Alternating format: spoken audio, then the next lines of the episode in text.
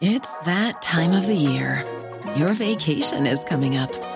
You can already hear the beach waves, feel the warm breeze, relax, and think about work. You really, really want it all to work out while you're away. Monday.com gives you and the team that peace of mind. When all work is on one platform and everyone's in sync, things just flow wherever you are. Tap the banner to go to Monday.com.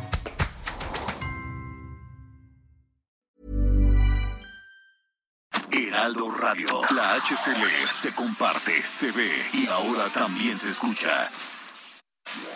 Inicia. Las noticias de la tarde con Jesús Martín Mendoza en Heraldo Radio.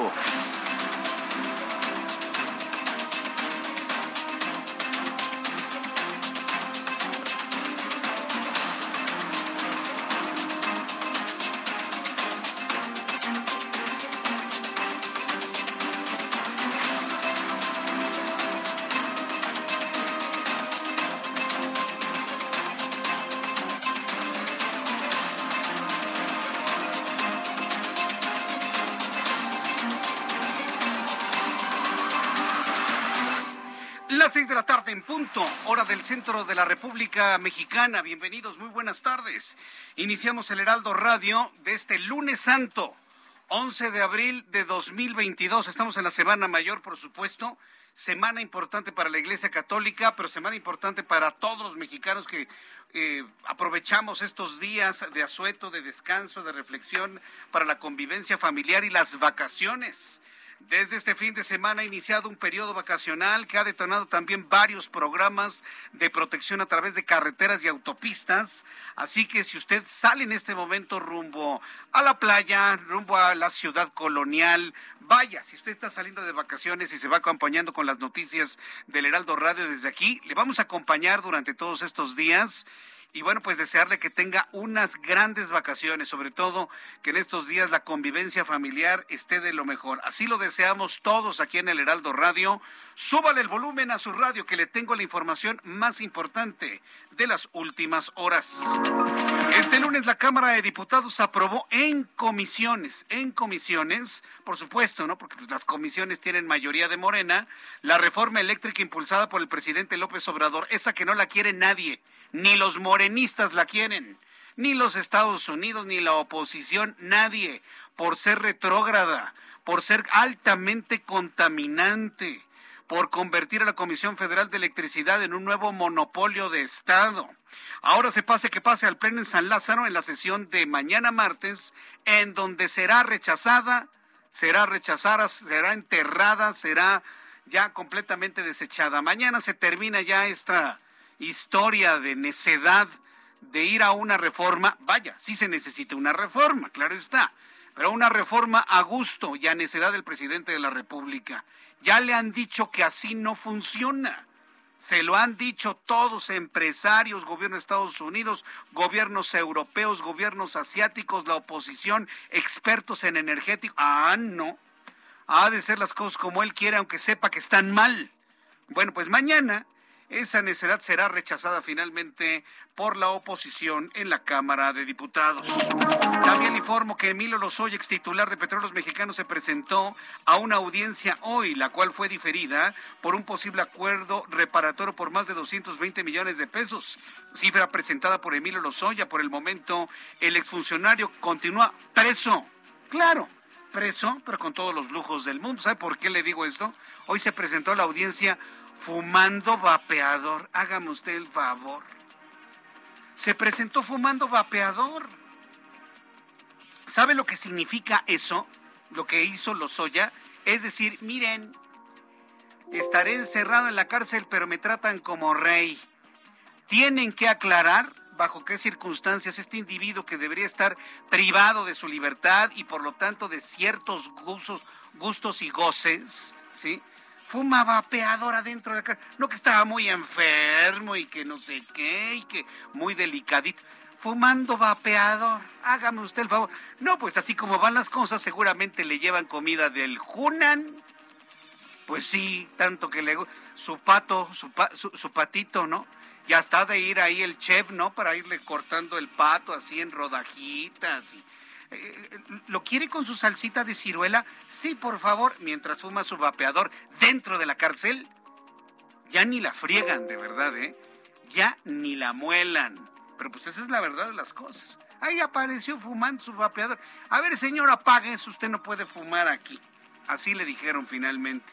Pero para que se dé cuenta precisamente de que, bueno, así, sufriendo, sufriendo, sufriendo, precisamente no está Emilio Lozoya.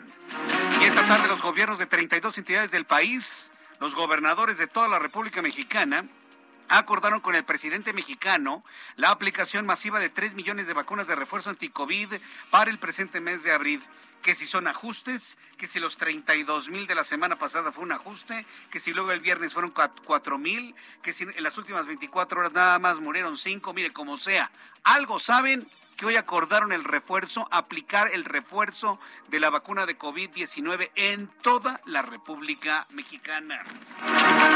Sí, claro, hay que ver las cosas, ¿no? Los mensajes que hay detrás de todo, de todo esto. En otros asuntos, Samuel García, quien es el gobernador de Nuevo León, emitió un decreto para la creación de un grupo especial para la búsqueda de mujeres desaparecidas y atención a los feminicidios en la entidad. También le informaré que este lunes Jaime Rodríguez Calderón, el Bronco, fue vinculado a proceso ahora por su probable participación en el delito de abuso de autoridad en el caso de la requisa de la ecovía. También le informaré que la Fiscalía General de Justicia del Estado de México informó que durante la madrugada de este lunes asesinaron a balazos a ocho personas en Tultepec. De las víctimas, cuatro eran niños. A ver, se lo explico así. Estaba una familia en su casa, entra un comando, tiran la puerta, tiran la puerta de la recámara, estaba la familia reunida, los rafaguean a todos y luego van uno por uno dándoles tiro de gracia, inclusive a los niños. Tiro de gracia a los niños. ¿Por qué lo subrayo? Porque ya el problema no es cuántos, cuántos delitos hay, cuántos son investigados, cuántos no son resueltos, más del 99%. No, aquí estamos ante la forma del asesinato.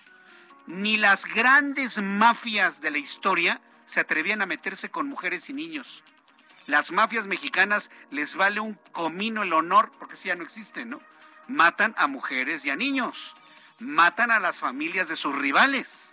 No los matan a los rivales. Los dejan sufrir en vida la muerte de su familia. Y si son mujeres y niños, mejor. Ante eso estamos, señoras y señores. Ante la forma de hacer el crimen ¿Qué ha dicho el Estado de México? Nada, pues apenas están investigando, ¿no? La Fiscalía de Justicia de la entidad. Bueno, ya le platicaré de esto.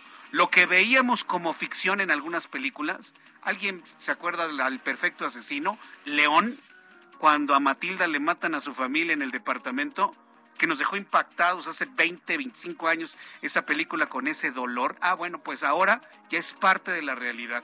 Además, para que se dé usted una pequeña idea del nivel de violencia que hay en México. Gobierno de los Estados Unidos alertó hoy que la inflación registrada en marzo pasado y que se dará a conocer mañana será extraordinariamente elevada y culpó de ello fundamentalmente a la invasión rusa de Ucrania. También informan las internacionales que el gobierno de Rusia exigió a Finlandia y a Suecia no unirse a la OTAN o en caso contrario la estabilidad de Europa estará en riesgo porque la OTAN dice el gobierno ruso. Es un grupo orientado a la confrontación, así lo advirtió el portavoz del Kremlin, Dmitry Peskov. Son las seis de la tarde con ocho minutos hora del centro de la República Mexicana. Vamos a revisar lo que, sucede, lo que sucede en las calles del Valle de México con nuestros compañeros reporteros urbanos, periodistas especializados en información de ciudad. Alan Rodríguez, qué gusto saludarte. ¿En dónde te ubicamos a esta hora? Muy buenas tardes.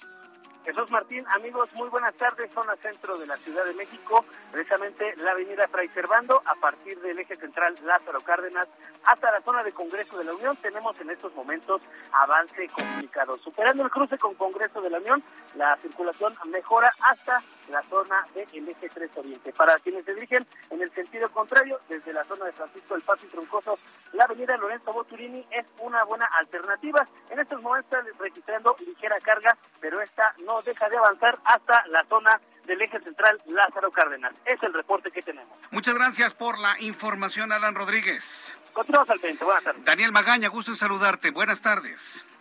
¿Qué tal, Jesús Martínez? Muy buenas tardes. Pues tenemos información vehicular para las personas que avanzan. En este momento en la zona del viaducto Tlalpan se trasladan hacia la autopista México-Cuernavaca. En este momento, para las personas que abandonan la Ciudad de México, están ingresando a la ciudad 14 vehículos y salen 26 en ese instante, para las personas que se disponen a abandonar la ciudad capital, bueno, pues la autopista México-Puebla es la que tiene pues, mayor aforo, están ingresando 33 y salen 39, pero esto aún, bueno, pues no representa un problema mayor para las personas que se deciden a utilizar estas vías. Una tarde parcialmente nublada, Jesús Martín, en este lunes pues, de Semana Santa, en el que también se nota una disminución en la actividad vehicular en algunas realidades y así será pues paulatinamente hasta el próximo miércoles, pero todavía algunas complicaciones en la zona del viaducto Lasban en incorporación hacia el anillo periférico sur. El reporte. Muy buenas tardes. Muchas gracias por la información, Daniel Magaña. Así iniciamos nuestro programa de noticias. Más adelante le tendré información con nuestros compañeros reporteros urbanos. Y cuando son las seis de la tarde con diez minutos, le voy a presentar qué es lo que sucedió un día como hoy, 11 de abril, en México, el mundo y la historia. Abra Marriola. Amigos, bienvenidos. Esto es un día como hoy en la historia 11 de abril. 1865. En los Estados Unidos, Abraham Lincoln realiza su último discurso. 1905. Albert Einstein publica su teoría de la relatividad. 1919. La Sociedad de Naciones crea la Organización Internacional del Trabajo. 1921. Se retransmite el primer programa deportivo por la radio. 1957, Singapur se independiza del Reino Unido. Además, hoy es el Día Internacional del Mal del Parkinson y también es el Día Internacional del Remero. ¿Qué, es el remero? Bueno, eh, se trata del remo, es la disciplina deportiva que consiste en estar en el agüita con palitos empujándose uno al otro. Técnicamente se escucha mucho mejor y yo lo dije medio raro, pero ¿a poco no se entiende? Amigos, esto fue un día como hoy en la historia. Muchas gracias. Muchas gracias, Abraham Arriola, por las efemérides del día de hoy. En este día 11 de abril, saludamos a quienes cumplen años, festejan su santo en este día. Vamos rápidamente a revisar las condiciones meteorológicas para las próximas horas. El Servicio Meteorológico Nacional, que depende de la Comisión Nacional del Agua, siempre muy atentos a informar de manera oportuna lo que tendremos que esperar para las próximas horas en cuanto a pronóstico del tiempo. Yo quisiera que siguiera lloviendo, ¿no? En el Valle de México, como que fue muy poquito, ¿no? Y necesitamos más lluvia. Sin embargo, sin embargo, el Servicio Meteorológico Nacional habla de una línea seca, canal de baja presión, una vaguada polar y un sistema de alta presión. ¿Qué es todo eso? A mí lo que me preocupa es la línea seca porque otra vez vamos a tener ausencia de lluvias y toda el agua que cayó la semana pasada en el Valle de México, créame que ya se chupó, ya se evaporó. Eso nos habla completamente del nivel de sequía que tenemos en el centro del país. Dice el meteorológico que se prevén lluvias con tormentas y posible caída de granizo, pero en el occidente y oriente del y sur de México. Durante esta noche y madrugada, una línea seca sobre Coahuila en interacción con una corriente en chorro va a provocar vientos fuertes con rachas de 70 a 90 kilómetros y tolvaneras en Baja California, Sonora y Chihuahua así como en el Golfo de California, Coahuila, Durango, Zacatecas, San Luis Potosí y Aguascalientes. Un canal de baja presión sobre el interior del país, aunado al ingreso de humedad del Océano Pacífico, ocasiona chubascos acompañadas de descargas eléctricas y hasta granizo. En Sinaloa, Durango, Nayarit, Nuevo León, Tamaulipas, San Luis Potosí, Hidalgo, Estado de México y podría caer una ligera lluvia ya después de las 8 de la noche en la capital del país. Para mañana un nuevo frente frío ingresa al territorio nacional en interacción con vaguada polar y corriente en chorro, es decir, bajarán los termómetros de manera significativa durante las próximas horas. Así que bueno, pues qué bueno, por lo menos ya no tendremos esos calorones que tuvimos durante la semana pasada combinados con lluvia.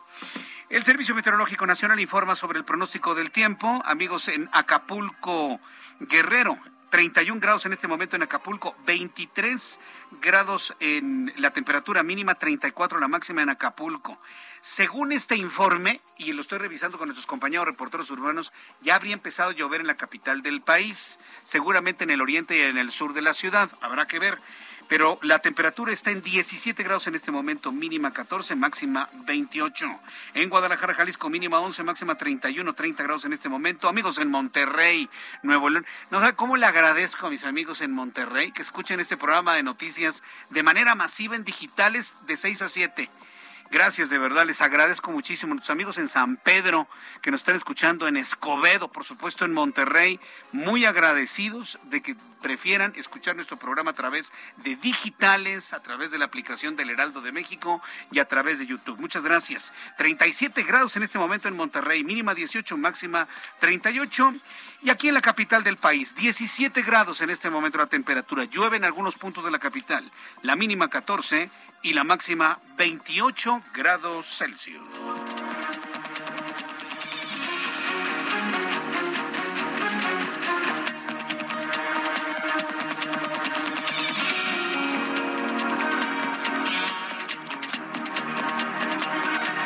6 de la tarde con 15 minutos, las 6 de la tarde con 15 minutos, hora del centro de la República Mexicana. Bien, ¿qué pasó hoy con el tema de la reforma eléctrica? El día importante es mañana, porque mañana se vota en el Pleno, mañana se suman todos los votos de la oposición y va para atrás la reforma eléctrica que nadie quiere. Nadie quiere esa reforma eléctrica. Si necesitamos una. Eso es un hecho se hizo una propuesta por parte del Partido Revolucionario Institucional. Morena está simulando cambiar la ley, pero dejando precisamente lo que no quiere Estados Unidos, lo que no quiere México y lo que no nos conviene a los consumidores de energía eléctrica. Pero mire, mientras llega el día de mañana, las Comisiones Unidas de Energía y Puntos Constitucionales de la Cámara de Diputados aprobaron un dictamen de reforma eléctrica con una mayoría. Elia Castillo, que es reportera del Heraldo Media Group, nos informa lo ocurrido hoy en la Cámara de Diputados. Adelante, Elia, gusto en saludarte. Muy buenas tardes. Muy buenas tardes, Jesús Martín. Te saludo con gusto a ti al auditorio. Así es, con 46 votos a favor y 36 en contra, la mayoría parlamentaria de Morena, PT y el Partido Verde aprobaron en Comisiones Unidas de Puntos Constitucionales y de Energía en lo general y en lo particular este dictamen de reforma eléctrica enviado por el presidente Andrés Manuel López Obrador y pues espera, como bien señalas, de que sea sometido a consideración del Pleno este martes. Sin embargo, cabe destacar que esta tarde, tarde-noche, tienen una reunión los integrantes de la Junta de Coordinación Política de esta Cámara de Diputados a fin de definir eh, la ruta del dictamen que ya fue aprobado en comisiones. Se eh, pues está de alguna manera en vilo que se suba a la discusión del Pleno el día de mañana, toda vez que se prevén movilizaciones por parte de organizaciones afines a Morena para apoyar este eh, dictamen y con ello pues también se prevé que pueda haber pues algunos obstáculos para que los diputados ingresen al recinto parlamentario de San Lázaro. Te comento que durante su discusión en lo particular fueron aprobadas las reservas presentadas por el coordinador de los diputados de Morena, Ignacio Mier, quien aseguró que de las 12 que más bien que las 12 propuestas de la Alianza Va por México eh, que presentaron, recordemos la semana pasada, fueron incluidas en este dictamen. Sin embargo, bueno, la oposición acusó de simuladores a Morena y aliados, expusieron que sus propuestas no están incluidas en el proyecto, salvo una que es eh, el derecho, el derecho constitucional eh, a la electricidad. En este sentido, por ello, emitieron su voto en contra del dictamen y aseguraron que el día de mañana también lo votarán en contra. Señalaron que eh, el día de hoy, con el, inicio o la discusión en comisiones de este dictamen de reforma eléctrica, pues eh, es el preámbulo del de la muerte de la reforma enviada por el titular del Ejecutivo en octubre de 2021. Así fue como eh, por una mayoría, la verdad, pues muy cerrada, se aprobó este dictamen a fin de someterlo a discusión del Pleno el día de mañana o incluso posponer la discusión para el próximo miércoles. Sin embargo, insisto, eso se eh, definirá más tarde en la Junta de Coordinación Política de esta Cámara de Diputados. Eh, Jesús Martín. Bien, bueno, pues entonces digamos que el día central es mañana. Se habla de un bloqueo a la Cámara de Diputados, habla de un sitio para que los legisladores de la oposición no ingresen mañana. ¿Qué tienen pensado hacer la oposición? Yo diría que deberían de quedarse a vivir ahí. No les va a pasar nada, ¿no? Si se quedan a dormir esta noche, ¿no, Elia? Así es, así es, Jesús Martín. Justamente en este sentido, pues eh, Ignacio Mer señaló que, bueno, que es una movilización organizada por justamente organizaciones sociales que no tienen injerencia y que el llamado a, este, a estas movilizaciones, a estas manifestaciones es que se haga de manera pacífica y que no intervengan o interfieran en el ingreso de los legisladores. Sin embargo, bueno, pues no sabemos eh, qué es lo que vaya a pasar y la definición que vaya a tomar la Junta de Coordinación Política. Por lo pronto te puedo comentar que al momento no han señalado si están tomando previsiones para poder blindar el, Palacio Legislativo de San Lázaro a fin de que eh, los legisladores puedan ingresar el día de mañana. Correcto, muchas gracias por la información, Elia Castillo. Muy buenas tardes. Hasta luego, buenas tardes. Le voy a decir una cosa con toda franqueza, usted que me está escuchando en todo el país y qué bueno estamos platicando usted y yo, si hay algo verdaderamente molesto, si hay algo verdaderamente molesto de este partido que se llama Morena y de sus integrantes, en, primer lugar es la abyección, la abyección al presidente de la República. Y lo digo claramente. O sea, es, es molesto, es incómodo, sobre todo porque no hay razonamiento. No hay razonamiento de esta gente que venga el diputado Mier a decirme, es que son grupos sociales. Dígame usted qué grupo va a llegar. Y ahorita le voy a decir algo muy importante. ¿Qué grupo va a llegar a decir, sí, que nos suban la luz, sí, que la Comisión Federal de Electricidad siga siendo un monopolio, sí, usen combustóleo para nuestra luz? Por favor, no seamos, no seamos ingenuos. Yo conozco otra palabra, ¿eh? No seamos ingenuos. Eso no es cierto. Y lo que es molesto este diputado Mier es que le mienta y que crea que los medios de comunicación, la radio y la televisión, vamos a hacer sus cajas de resonancia de sus mentiras. Son grupos del Movimiento de Regeneración Nacional movidos por Morena para bloquear mañana la Cámara de Diputados. Pero si son incapaces de reconocer eso, son incapaces de cualquier otra cosa. Es molesto, créamelo. Y debería usted estar enojado por eso. A ver, yo, quisiera ver los pantalones de un diputado que digan, sí, señores, somos nosotros. Y nosotros vamos a bloquear la Cámara de Diputados porque tampoco nos conviene la posición de la oposición. Ah, entonces en ese momento yo diría, vaya, wow, no están de acuerdo, están haciendo algo contra la ley, pero tienen los pantalones de decirlo. Otra cosa sería, pero que me venga el diputado este de apellido mierda a decir, no, no, son grupos de la sociedad. Son grupos de la sociedad que libremente quieren que defender la reforma eléctrica de nuestro presidente. No sean mentirosos. ¿Saben por qué? Porque la gente más pobre de este país, la gente más amolada, la gente más pobre, la gente con menos oportunidades, la gente que vive en, lugares hasta con piso de tierra, ¿saben lo que hacen? Se roban la luz, no la pagan, señores.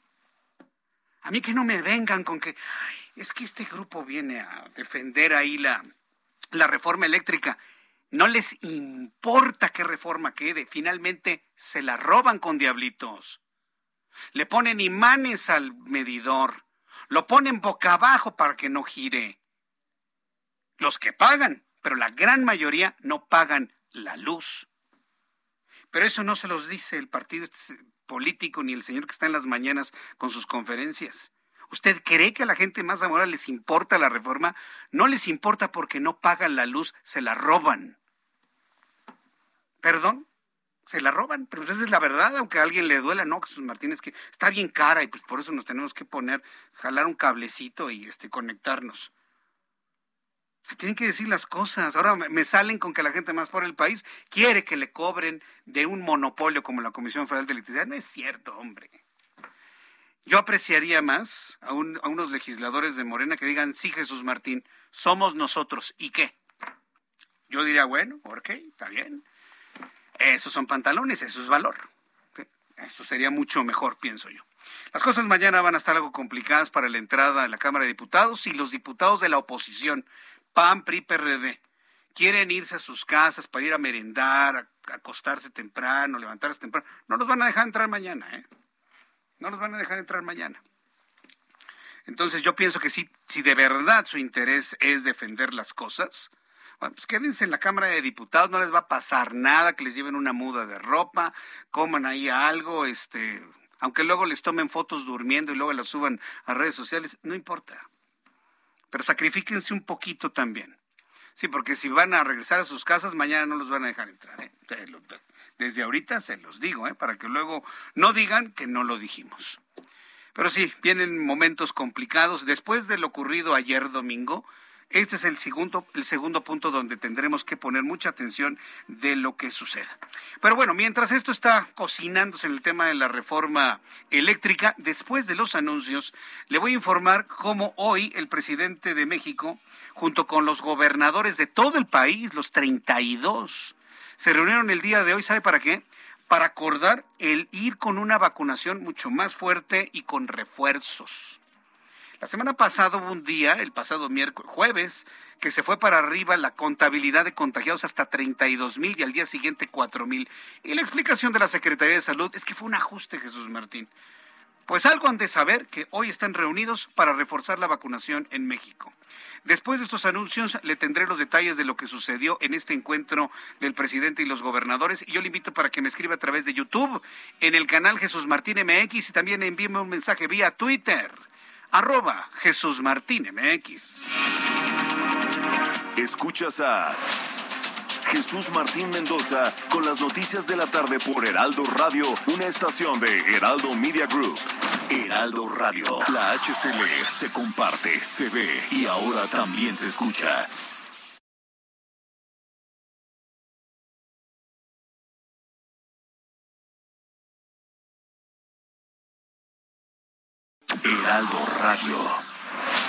Escucha las noticias de la tarde con Jesús Martín Mendoza. Regresamos.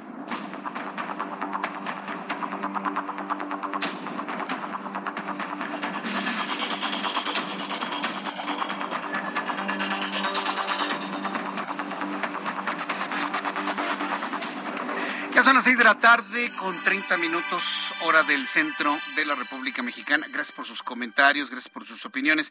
Me, me, están preguntando que si yo voy a salir de vacaciones. Bueno, pues aprovecho para informarlo al público que nos está escuchando aquí en el Heraldo Radio. Voy a estar con ustedes, Dios mediante, bueno, el día de hoy, por supuesto, mañana martes y el miércoles. A partir del jueves santo, a partir del jueves santo tomaré unos días de vacaciones, el jueves santo, viernes santo, sábado, domingo, por supuesto, y la semana de Pascua.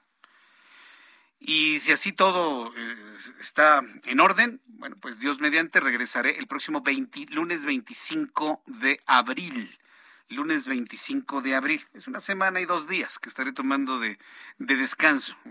En esta ocasión, bueno, tomaré la, la semana de Pascua y bueno, pues yo les agradezco a todos que estén muy pendientes de, nuestro, de nuestros programas de noticias, tanto en radio como en televisión, donde Carlos Allende, Manuel Zamacona, eh, Blanca Becerril y varios de mis compañeros estarán al frente de estos programas de noticias, así que yo les invito a que los sigan, a que los vean, a que los escuchen durante todos estos días. A Manuel Zamacona, a Carlos Allende, a Blanca Becerril, también eh, Alejandro Sánchez, o sea, estoy comentando todos mis compañeros que en un momento dado estarían acompañándole durante todos estos días. Y muchas gracias a mis compañeros que siempre están muy pendientes de, estar con ustedes durante estos horarios en estos tiempos de descanso. Bien, una vez ya comentado esto, cuando son las seis de la tarde con 31 minutos, vaya revisando su reloj para que llegue a tiempo.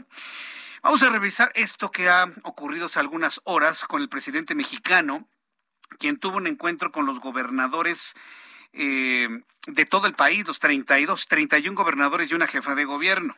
El presidente de México acordó con los gobiernos de todos los estados adherir sus sistemas de salud a la federación. Además, dio a conocer que este mes se aplicarán más de 3 millones de dosis contra COVID-19 en todo el país y que su gobierno ya solicitó vacunas para menores de 14 años.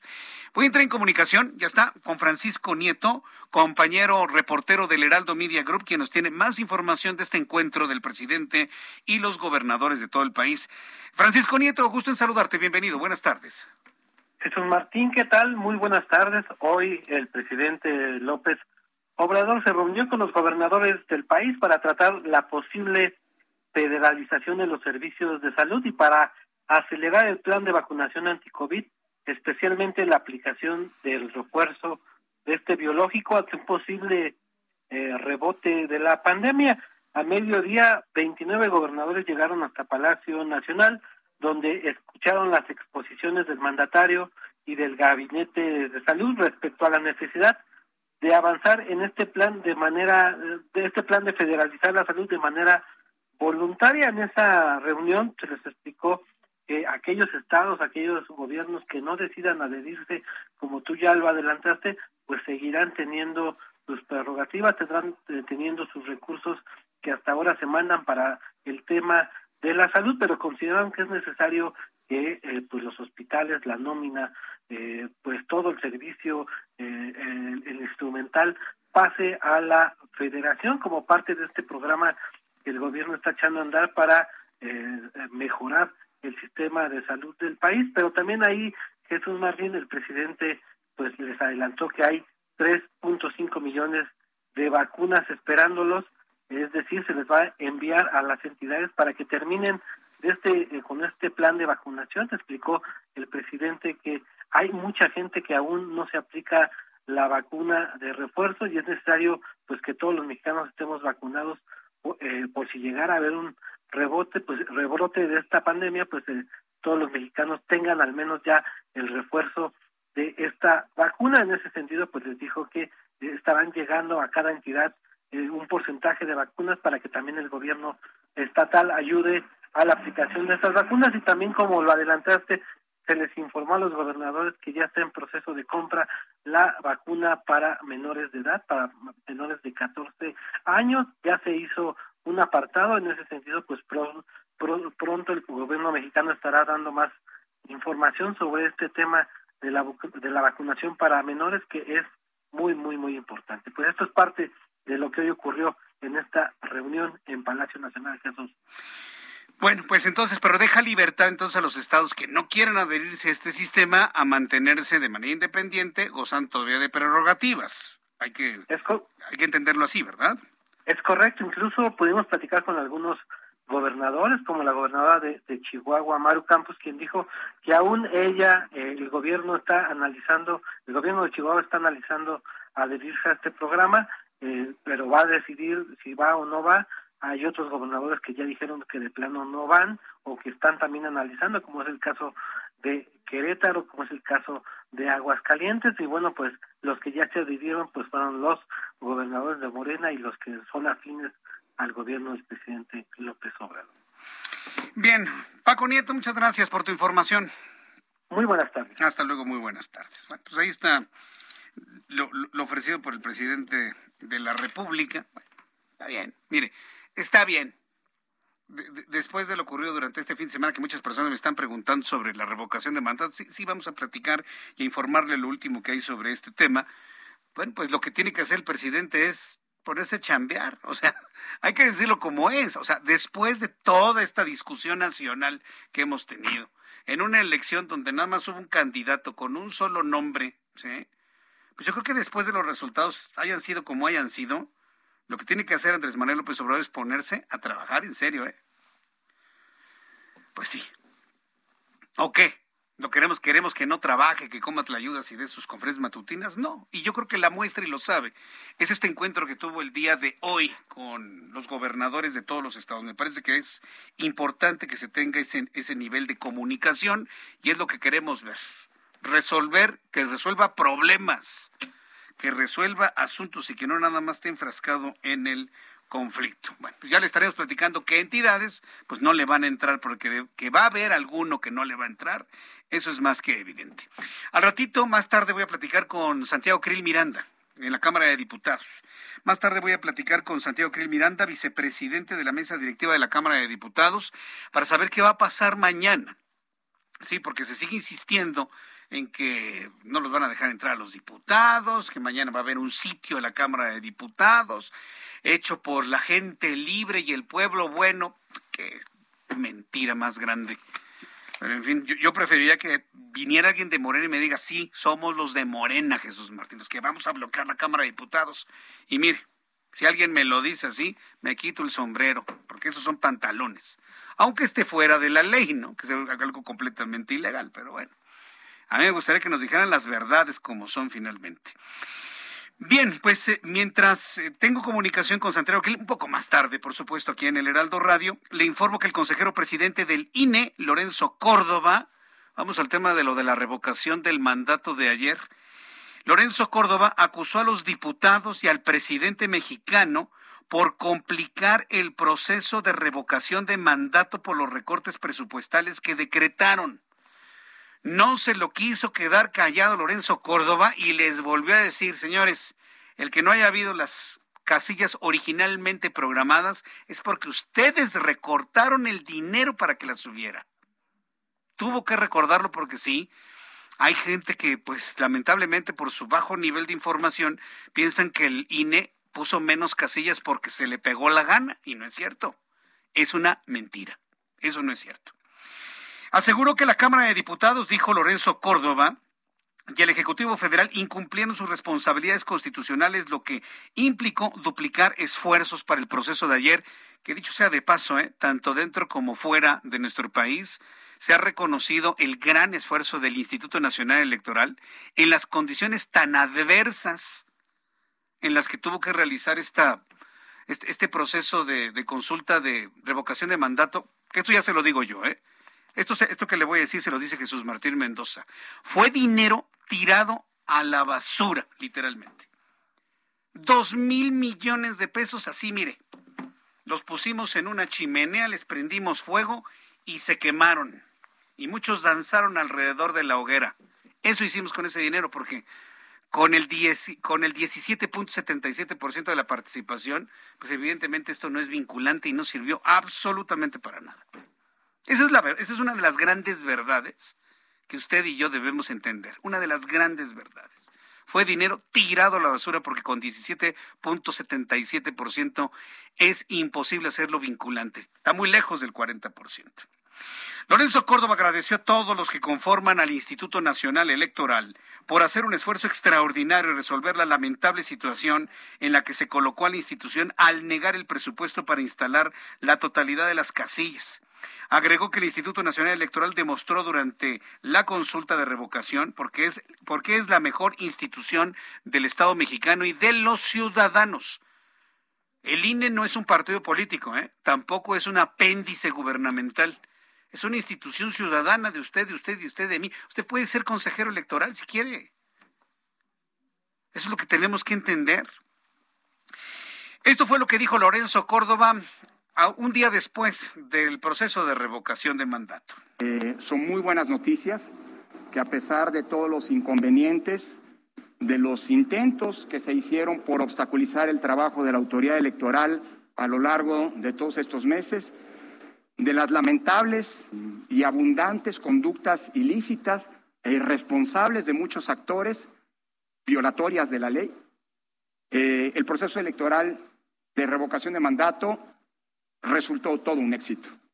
Y hoy ese agradecimiento es doble, porque sabemos que la falta de cumplimiento en sus responsabilidades constitucionales de otros órganos del Estado, de la Cámara de Diputados y del Gobierno de la República en específico, hicieron más complicado realizar este ejercicio. La verdad es que lo hicieron más complicado y además hubo violaciones flagrantes a la ley. Y yo lamento que haya medios de comunicación, de verdad lamento que haya medios de comunicación, que esto que le estoy diciendo simplemente no existió y no lo digan y no lo informen. Pero a ver, nada más le voy a poner este ejemplo, nada más le voy a poner este ejemplo. Imaginemos la elección de 2018. Y, y, pongo el ejemplo de la de 2018 porque López Obrador quiso ver la revocación de mandato como una renovación de su elección presidencial. Sí, de ese tamaño, pero bueno. Imagínense en el 2018 Imagínense en el 2018 que el presidente del PRI, en ese entonces, con su candidato José Antonio Meade, dijera, vamos todos a votar, yo te llevo, y que el PRI hubiese contratado camionetas para llevar gente a las urnas. ¿Qué hubiese dicho Morena en ese entonces? ¿O que eso lo hubiera hecho el PAN? Que el líder del PAN nacional se tomara fotografías con camionetas que dijeran, yo te llevo para que votes por mi candidato Ricardo Anaya el mero día de la elección. O que lo hubiese hecho el PRI para su candidato José Antonio Mid. O que lo hubiera hecho el Bronco, ¿no? Que él mismo, ¿no? Él como candidato, él mismo, ¿saben qué? Tengo unas camionetas porque como las casillas están muy lejos para poderte llevar. ¿Qué hubiese dicho Morena en 2018 si eso hubiese ocurrido? ¿La verdad? Usted mismo se está respondiendo. Ah, bueno, pues eso hicieron los de Morena con la revocación de mandato. Ahí tenía usted a Mario Delgado con las el mero día de la elección. Yo te llevo, yo, vamos a votar, vamos a ratificar al presidente de la República. ¿Qué significa eso? ¿No, ¿De verdad no les importa respetar las reglas del juego? Ya voy a quitarlo de la ley porque pues se ve que ya, este, a mí no me vengan con que la ley es la ley. Bueno, entonces quitamos lo de la ley es la ley. De verdad no son capaces de respetar las reglas del juego que ellos mismos aprobaron. Y tenemos que entrar a una discusión de esto, porque esto ha sentado un precedente muy grave para consultas, para eh, opiniones, para elecciones de gobernadores, para elecciones de presidente de la República. De verdad, los partidos van a hacer lo que se les venga en gana para que la gente vote por el candidato que ellos quieren. No, no, no. De, verdad, de verdad estamos viviendo momentos de un destrozo de lo que ya habíamos avanzado en cuanto a civilidad electoral. Civilidad electoral. Y ni así consiguieron los 31 millones que quería López Obrador. López Obrador les dijo, quiero 37 millones aquí, señores. Así les dijo en una reunión. Quiero 37 millones aquí, porque quiero decirle a toda la oposición que no nada más me siguen apoyando los 31, sino seis más. Fracasaron. En ese intento fracasaron. Ahora, llevar a 16 y medio millones de personas a las urnas, hay que reconocer que la logística fue intensa. ¿eh? Hay que reconocerles también su trabajo. Yo no voy a decir que no hicieron nada, sí les voy a reconocer que trabajaron durísimo pero la ciudadanía no les dio la confianza. Fueron 16 millones, la mitad de hace tres años, casi tres años y medio. Entonces, son elementos para irlos pensando, ¿no? Son elementos para irlos, irlos reflexionando, irlos pensando. Hoy el presidente mexicano reveló que habrá una reforma electoral. Claro, pues ya sabíamos todos, ¿no? Que al día siguiente de la revocación va, pretender desaparecer al INE, ¿no? Habló de una reforma electoral y quiere proponer contemplar reducir el porcentaje de participación en la consulta para hacerla vinculatoria, 30%, 20%. Fíjese nada más. Entonces, imagínense los esfuerzos para que en una consulta de revocación de mandato no vaya absolutamente nadie, ¿no? El, el peor de los mundos, el mundo al revés, ¿no? Bajar el nivel de participación cuando en todos los procesos electorales deberíamos hacerlo vinculatorio al 50% para que la gente participe. El Ejecutivo Federal argumentó que esto es porque el 40% de participación del total del padrón electoral que se establece es una cifra muy alta y esto dificulta que sea vinculatoria. A ver, ¿ir a votar el 40% de un padrón le parece a usted muy alto? No, lo que no reconoce el presidente es que el 83% de la gente que no fuimos, me incluyo, que no fuimos a participar en ese proceso, ¿sí? dimos un mensaje con nuestra ausencia. Y él no, reconoce eso. Por primera vez, una abstención lanzó un mensaje. Ah, no, pues no, no. Dice que es muy alto, 40%. Entonces, ¿qué? ¿Queremos elecciones del 20%, el 30% de participación? Por favor. Vamos a escuchar lo que dijo López Obrador hoy por la mañana. Eh, se van a considerar algunos eh, aspectos para facilitar, pueda ser vinculatoria. Pensamos que es muy alto lo del 40% de participación. Ahora participó mucha gente, pero no pasó del 18%. Entonces, sí podría eh, reducirse, a que no sea el 40, a que sea el 30 y si se puede el 20. O sea, ni siquiera lo había comentado con nadie, ¿no? Fue algo que se le ocurrió ahí. Pues el 30, el 20. No, presidente, póngalo en 10 si usted quiere. Póngalo en 10. Ya.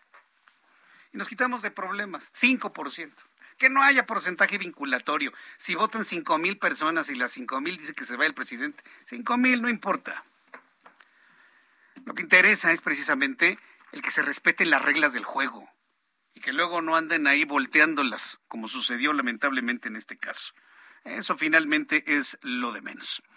Arturo Espinosa es director de la consultoría Estrategia Electoral. Y bueno, pues lo he invitado para que converse con nosotros aquí en el Heraldo Radio para que nos diga desde su punto de vista qué es lo que sigue después de la consulta de revocación de mandato.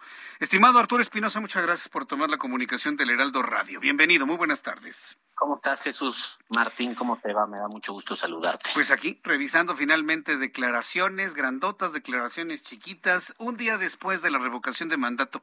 ¿Qué sigue después de esto? Que algunos lo ven como un gran éxito. Yo debo reconocer que movilizar a 16.5 millones de personas con las argucias o estrategias que sean es un número importante pero muy alejado de un 40% y nada que ver con un padrón electoral de 93 millones de mexicanos. ¿Qué es lo que sigue después de una experiencia como esta en donde literalmente tiramos el dinero, Arturo Espinosa?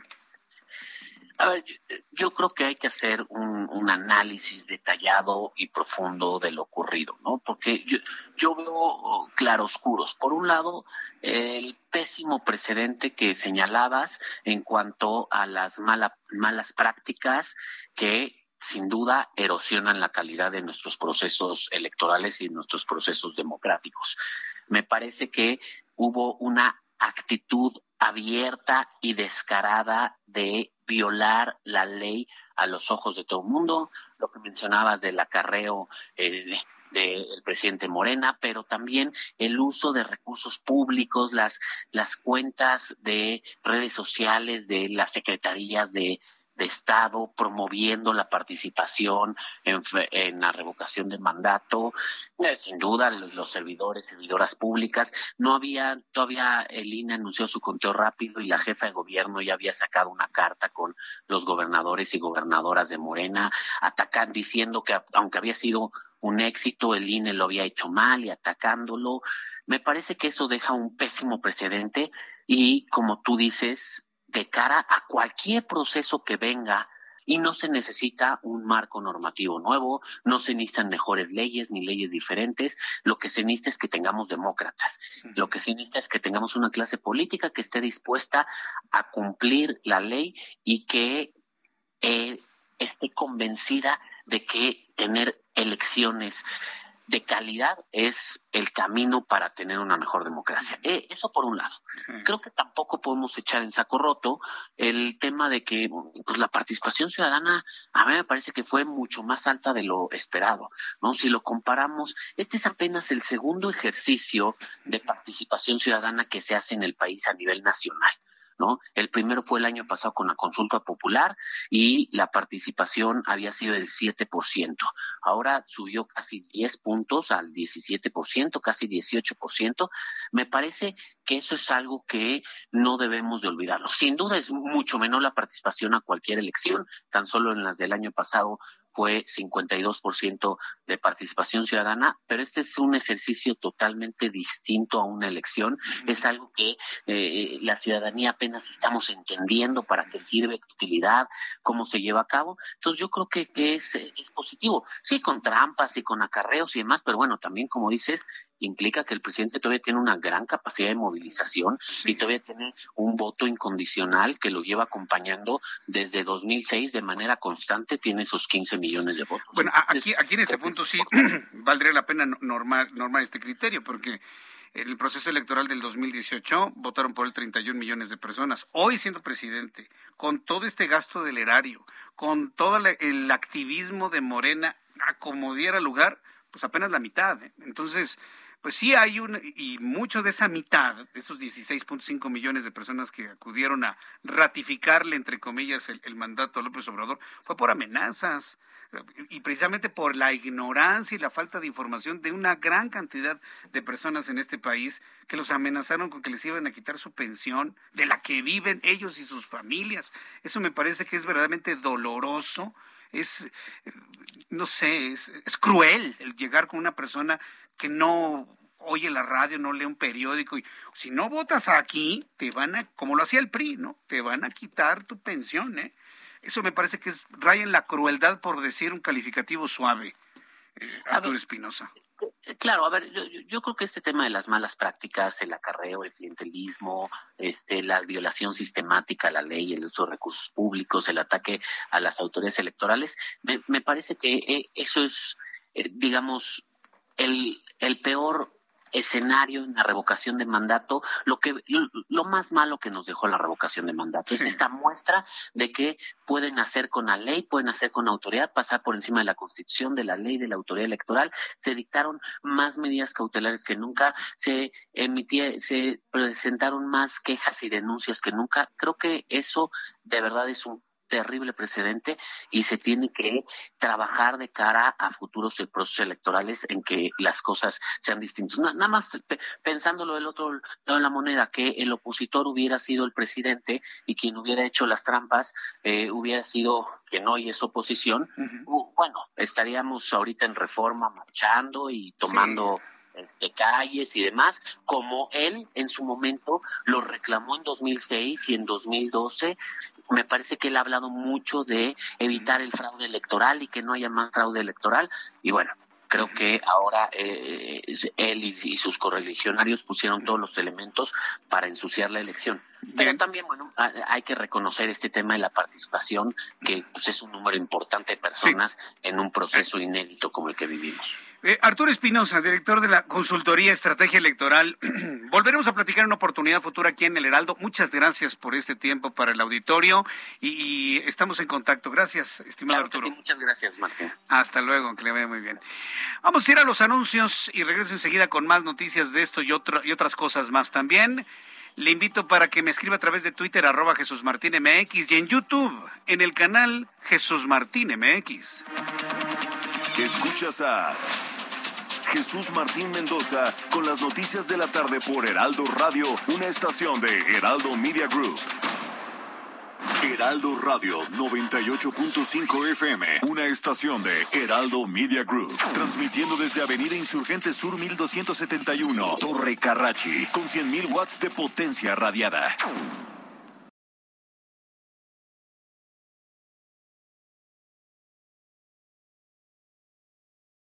Heraldo Radio, la HCL se comparte, se ve y ahora también se escucha.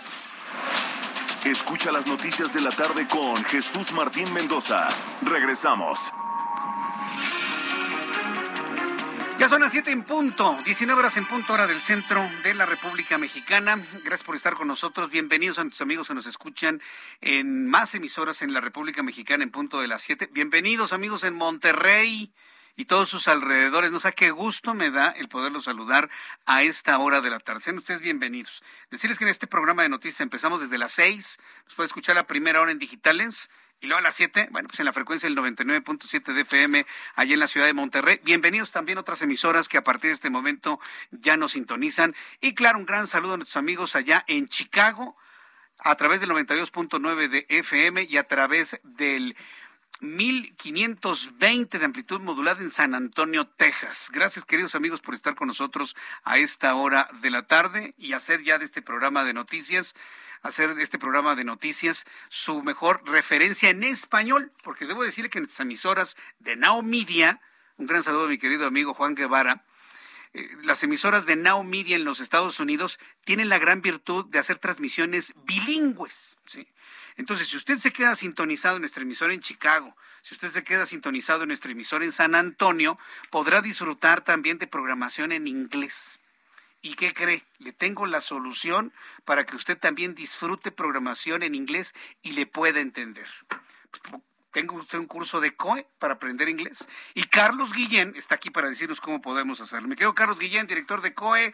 Bienvenido, gracias por estar aquí con nosotros. Gracias, Jesús Martín. Un gusto estar aquí en tu programa. ¿Qué tal? ¿Cómo te fue ayer? Ayer dominguito. Bien, tranquilo. ¿Todo tranquilo? un domingo familiar. con mi familia, con mi papá, mis hermanos el cumpleaños de mi sobrino. Excelente. Fue lo más importante que hicimos ayer. Perfecto. Y bueno, la gente se ha de preguntar, hay que estar, ¿qué es lo que se viene? Y hay que estar preparados. Claro, por supuesto. Preparados en un idioma, porque es el idioma de los negocios, el inglés te Así abre es. puertas y bueno, qué mejor emprender un nuevo negocio, el poder eh, viajar, el poder crecer a nivel personal. Sí. Mucha gente me ha dicho es que Carlos, yo necesito el inglés por, superación, por cultura, por reto, porque ya quiero, quiero tener un idioma.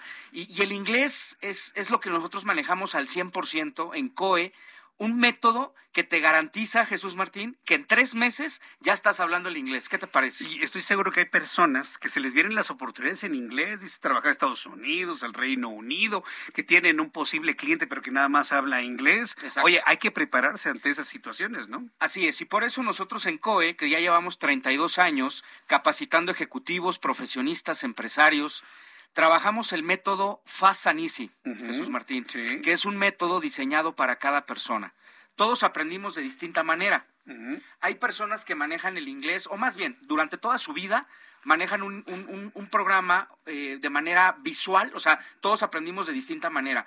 No sé si tú eres más visual, más auditivo o más kinestésico. Soy muy auditivo. Muy por- auditivo. Por, por naturaleza, ¿no? Exactamente. Entonces, dependiendo del canal de aprendizaje, lo vamos a detectar para que sea más fácil el inglés. ¿Sí? Que tú le veas el gusto y no el disgusto al inglés. Mucha gente ha estado en escuelas tradicionales, lista de verbos, mucha gramática, tantos años tratando de aprender el idioma y no ha podido. Entonces me prometes que estos cursos son lúdicos, son entretenidos. Exactamente. Ah, mira, es un bien. método diferente a lo tradicional. Rompemos con esquemas tradicionales y convencionales en una tercera parte de tu tiempo real, pero con un 100% de efectividad. ¿Me explico? O sea, no te vamos a tardar ni dos ni tres años como las escuelitas de inglés. Si tú le colocas voluntad y disciplina, con nuestro método de aprendizaje lo vas a lograr en tres meses hablar el inglés, en nueve meses dominarlo y en un año ya tienes una certificación a nivel internacional con nosotros. ¿Qué te parece? Es muy interesante, sobre todo porque me gusta que menciones el que hay disciplina, tiene que haber disciplina y trabajo por parte del estudiante. Exacto. Pero confiado en que es un sistema moderno, que es un sistema efectivo, Claro. como me has platicado y me han platicado algunas personas. Es un programa integral, utilizamos el método, utilizamos técnicas de aprendizaje, tecnología e innovación. ¿sí? O sea, por eso damos una garantía por escrito, que realmente lo vas a hablar, entender, leer y escribir. Y lo más importante, pensar en inglés. Te conectas desde donde tú quieras, Jesús Martín, a la hora que tú quieras. Tenemos una plataforma que en vivo y en directo tú te conectas en tiempo real. Muy bien. O sea, desde tu casa tu trabajo te conectas eh, vía Zoom. O sea, es la, la plataforma más amigable Sí. y en tiempo real tú reservas. Cada semana puedes cambiar el día y la hora como tú quieras, Jesús Martín. Abrimos de lunes a domingo la plataforma. Todos los días. Todos los días, ya Sí. no hay pretextos. Sí, sí, ah, por ejemplo, ahorita viene la Semana Santa, también van a trabajar en Todas Semana las Santa. semanas. Trabajamos ¿También? de lunes a domingo. Y desde el celular puedes bajar la aplicación de COE y sigues practicando el inglés 24-7. ¿Desde qué edad, Jesús Martín? Desde los niños. Tenemos siete- de 7 años, niños de 7 a 12 años. trabajando el inglés Ya trabajan el inglés con nosotros. Y para adultos, hasta 70 años de edad. Eso me parece muy bien. Me están pidiendo teléfonos, que dónde se comunican. Vamos a ver el teléfono, apúntenlo bien. Es el 5530 28 28 28. ¿Otra vez? 5530 28 28 28. 5530 y luego marco 28, 28, 28. Está facilísimo. Está muy fácil. Vamos a una promoción espectacular. Toda la gente que mande WhatsApp con la palabra inglés, mensaje de texto o una llamada perdida, esta promoción va a ser para nuestros amigos de la Ciudad de México, área metropolitana, Monterrey, o sea, gente que realmente necesita aprender el idioma inglés, ejecutivos, profesionistas, empresarios, gente que realmente necesita obligatoriamente el inglés. Ya no es un lujo, hoy en día es una necesidad hablar inglés. Repito la promoción, toda la gente que mande WhatsApp con la palabra inglés, mensaje de texto o un llama y cuelga, va a recibir un 50% de descuento, Jesús Martín, en todos los pagos mensuales, mitad de precio. ¿Qué te parece? Me parece muy bien. Ahora que eh, es una semana más tranquila, pues aprovecha a llamarle a, a Carlos Guillén. ¿A qué número telefónico? Es el 5530 y tres veces 28 al final. Y adicionalmente, las primeras 200 personas que ya estén ahorita whatsappeando la palabra inglés, les vamos a regalar, fíjate muy bien Jesús Martín, un plan familiar 2 por 1 y un cero inscripción. Nunca van a pagar inscripción durante todos los meses, que es garantizado para personas que no tienen tiempo, personas que se les ha negado el inglés o que lo quieren perfeccionar. Y al final te certifico con valor curricular. Muy bien. Nuevamente el número Vamos a ver el teléfono, es el 5530 28 28 28. ¿Sabes qué es lo más difícil para aprender inglés, Jesús Martín? Es tomar la decisión, mandar ya el WhatsApp en este momento. Me parece muy bien. Bueno, pues entonces las personas manden el WhatsApp con la palabra inglés o hagan una llamada perdida, un, llama y cuelga y se van a comunicar con las personas que tengas registrados en este número. Así es, por preguntar no se paga, finalmente es una inversión, tú lo dijiste el otro día. Muy bien. Lo más difícil para aprender inglés es mandar la, el WhatsApp, te asesoramos, Jesús Martín, uno de nuestros ejecutivos, te explica el método si te gusta, lo ves lógico y te identificas con él, te damos la bienvenida con la promoción. Manda ya tu WhatsApp al 5530 28 28 28. Carlos Guillén, muchas gracias por estar con nosotros el día de hoy. No, al contrario, llama ya al 5530 28 28 28. Gracias. Carlos Guillén de COE para que usted aprenda inglés. Son las 7 con 7. Le presento un resumen con las noticias más importantes.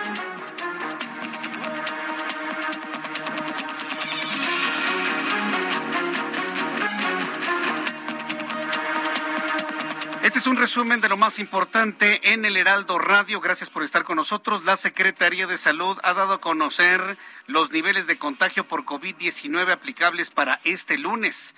Vaya, hemos estado, hemos sido testigos de una de las cifras más bajas en toda la pandemia. Claro, recuerde que venimos del fin de semana, pero aún así debo informarle que hubo 181 contagiados.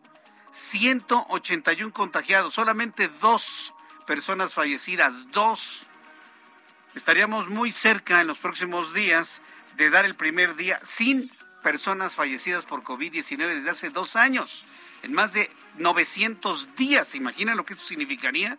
Bueno, pues la Secretaría de Salud está dando a conocer que ayer se registraron solamente 181 contagiados, para un total de, dos, de 5.723.214 personas, solamente dos personas fallecidas por COVID, para un total de 323.727.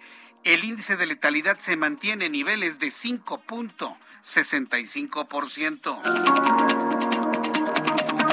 En entrevista con el Heraldo Radio hace unos minutos, Arturo Espinosa, director de consultoría Estrategia Electoral, declaró al Heraldo Radio que la revocación de mandato dejó un terrible precedente por la violación sistemática de la ley, los constantes ataques a las autoridades electorales, la violación a la Constitución, por lo que se necesita un cambio radical, pero no en un sentido jurídico, sino a tener servidores públicos demócratas, una clase política que esté dispuesta a cumplir con la ley, lo repito, se necesita una clase política dispuesta a cumplir la ley para tener una mejor democracia.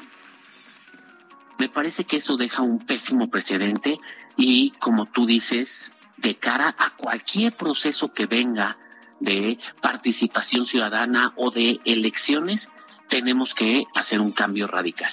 Y no se necesita un marco normativo nuevo, no se necesitan mejores leyes ni leyes diferentes, lo que se necesita es que tengamos demócratas, lo que se necesita es que tengamos una clase política que esté dispuesta a cumplir la ley y que eh, esté convencida de que tener elecciones de calidad es el camino para tener una mejor democracia. En otras noticias, hoy el Instituto Nacional Electoral ha anunciado ya que finalizó el conteo total de las actas de la consulta de revocación de mandato, con lo que la institución asegura que la participación ciudadana fue de solo el 17.7%. 17.7%. Es decir, solamente participaron 16 millones 502 mil 636 personas. ¿De cuántos? De casi 93 millones. A ver es importante hacer estas comparaciones para no sesgar la información.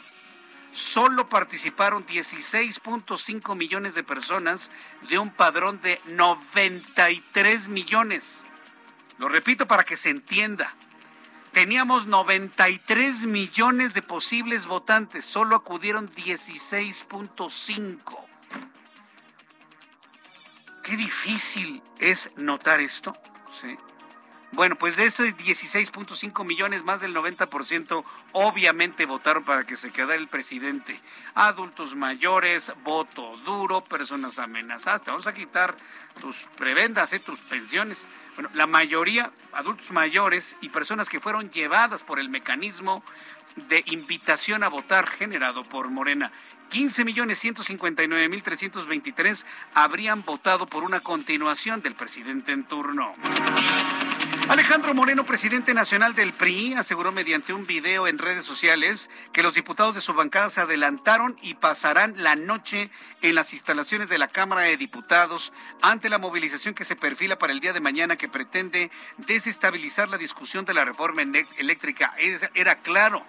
Todos los partidos de la oposición deben quedarse hoy en la Cámara de Diputados a dormir. Por lo pronto el PRI ya dijo, yo me voy a quedar para votar en contra la reforma eléctrica que hoy fue aprobada en comisiones. La Comisión Federal para la Protección contra Riesgos Sanitarios, la COFEPRIS, alertó sobre la posible contaminación por salmonela de cuatro lotes de producto Kinder Mini Eggs. Los huevitos Kinder están contaminados con salmonela, ¿puede usted creerlo? Y esto lo ha dado a conocer la Comisión Federal para la Protección contra Riesgos Sanitarios. Alertó sobre la posible contaminación por salmonela de cuatro lotes del producto Kinder Mini Eggs por lo que solicitó establecimientos que comercializan el producto verificar el inventario para descartar la presencia de estas golosinas. Es una golosina, pero debo decir que es de los pocos chocolates de calidad que hay en el mercado hablando bien de la, de la empresa que los produce, debo decirlo, pero finalmente algunos se les contaminaron con salmonela, cuatro lotes. ¿Cuáles son los números de los lotes? Bueno, al ratito le voy a tener más detalles de esto aquí en el Heraldo Radio. Y ante el incremento de las tarifas aéreas por el periodo vacacional de Semana Santa, cientos de familias ucranianas se quedaron paradas en la Ciudad de México y Cancún. Los migrantes ucranianos esperarán a la regulación de los precios para poder viajar hacia la ciudad de Tijuana, donde van a tramitar su solicitud de asilo político en los Estados Unidos. Mire, cuando le hablo de que las tarifas aéreas en México se han incrementado de una manera inexplicable, le voy a poner un ejemplo. ¿Saben cuánto está un vuelo Ciudad de México? Sí, el Aeropuerto Internacional de la Ciudad de México a Puerto Vallarta. ¿Saben en cuánto está? Ahí le va, más de 10 mil pesos viaje redondo por persona. Digo, ¿de, verdad estamos tan desesperados a subirnos a un avión? ¿De verdad? ¿De verdad? 10 mil pesos. Un boleto que puede servirle inclusive hasta en los mejores momentos más baratos, eso le cuesta un boleto de Europa. Cuando están en oferta, están entre 10 mil, 15 mil pesos redondos.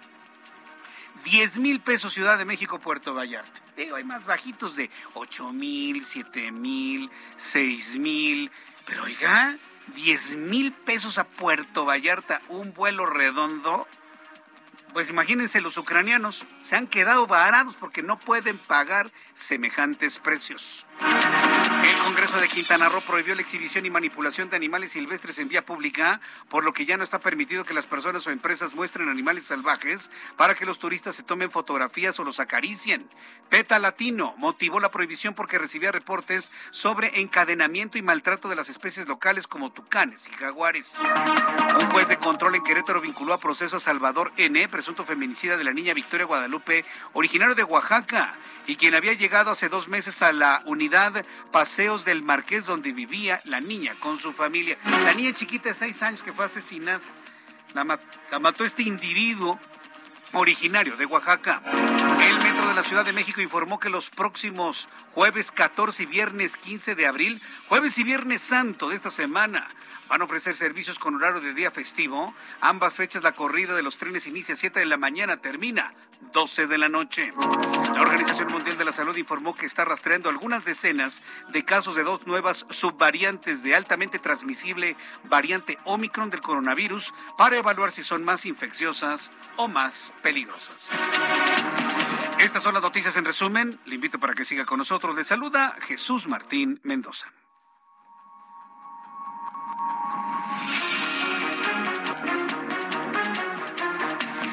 Son las 7 con 16, las 19 horas con 16 minutos hora del centro de la República Mexicana. Escuche usted el Heraldo Radio. Si por primera vez llegó a esta estación de radio, yo le invito a que se quede aquí conmigo. Que permítame acompañarle en su trabajo, en su trayecto, en el deporte, en la oficina, en el trabajo, mientras va usted manejando. Ahora que están iniciando las vacaciones, muchos operadores de autobuses de pasajeros salen de la Ciudad de México, se van escuchando el Heraldo Radio. Ya cuando llegan a otras localidades, cambian a la frecuencia donde está el Heraldo Radio en esa localidad y nos siguen a través de largas horas de camino, van siguiendo nuestra señal del Heraldo Radio y en específico estas dos horas de noticias con su servidor Jesús Martín Mendoza. Les agradezco mucho a mis amigos operadores de autobuses de pasajeros en toda la red carretera y de autopistas en el país. Gracias por seguirnos. Vamos con nuestros compañeros reporteros urbanos, periodistas especializados en información de ciudad. Alan Rodríguez, gusto en saludarte. ¿En dónde te ubicamos a esta hora de la tarde? Alan Rodríguez. Vamos con mi compañero Daniel Magaña. Él ya está listo en la línea telefónica. Adelante, Daniel. ¿Qué tal, Jesús Martín? Efectivamente, pues ha empezado a llover en algunos puntos de la ciudad, concretamente la avenida de los Insurgentes Sur, para quien se traslada precisamente eh, hacia la zona de ciudad universitaria, encontrará ya pues también carga vehicular para cruzar el eje 10 y más adelante, bueno, pues las personas que pretenden incorporarse a la avenida San Fernando, hay que anticipar su cambio a los carriles de la derecha. En el caso de que continúe sobre la avenida de los insurgentes en dirección hacia la zona del caminero, el sentido opuesto de la avenida de los insurgentes con mejores condiciones viales para ingresar al perímetro de ciudad universitaria o utilizar esta vía para trasladarse hacia la zona de San Ángel o también hacia las inmediaciones del Parque de la Bombita.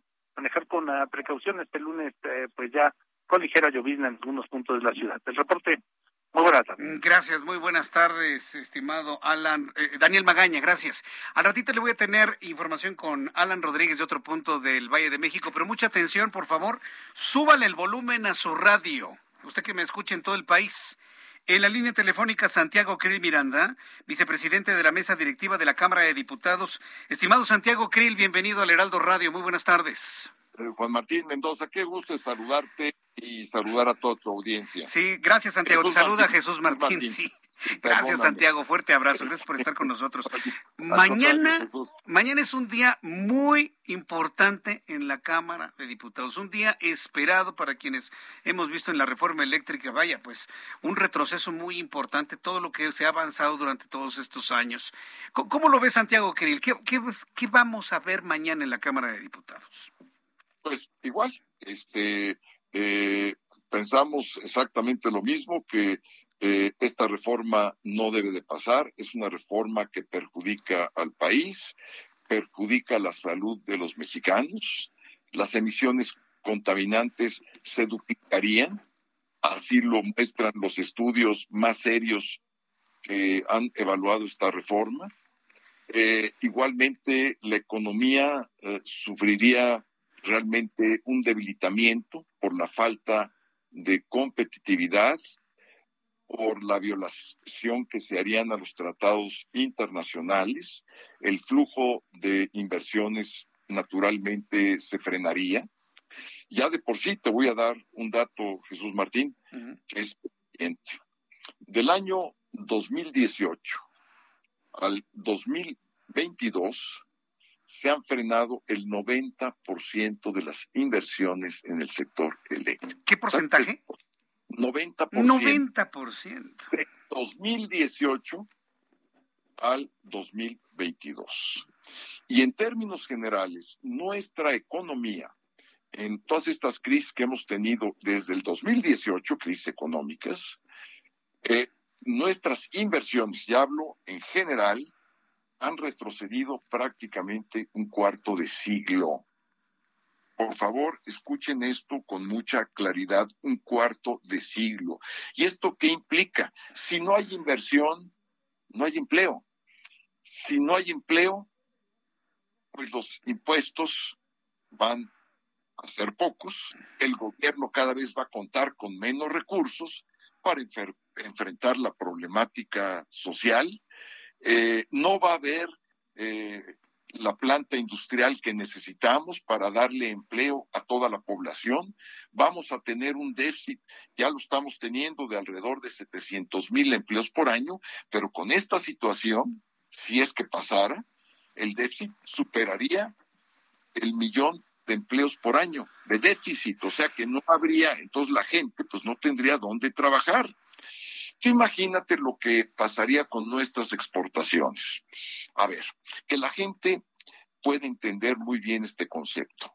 Las exportaciones de hoy, lo que produce nuestra planta industrial y se exporta es el motor de nuestra economía. Es lo que está ahorita eh, soportando nuestra economía en buena medida las exportaciones de aguacate, las exportaciones de autopartes, de automóviles, todos nuestros productos agrícolas que exportamos y no solamente a Estados Unidos y al Canadá, sino a todo el mundo, es lo que está sosteniendo nuestra economía.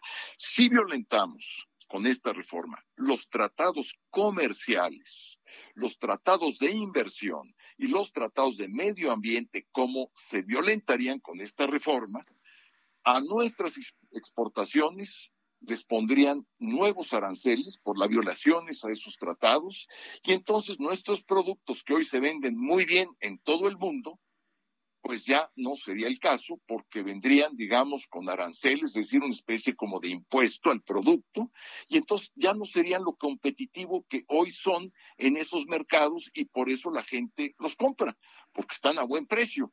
Pero si ya llegan con un arancel adicional, pues ya no estarían a buen precio. Y entonces, ¿qué pasaría?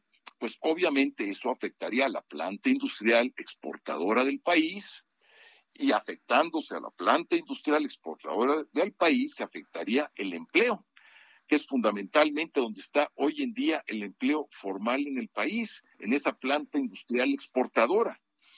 Y claro, afectándose a la planta industrial, pues pagarían menos impuestos, el gobierno tendría menos ingresos, pero no solamente esto, esto es del lado, digamos, eh, de la economía macro, de, lo, de la economía grande del país. Pero veámoslo ya concretamente, ¿qué pasaría?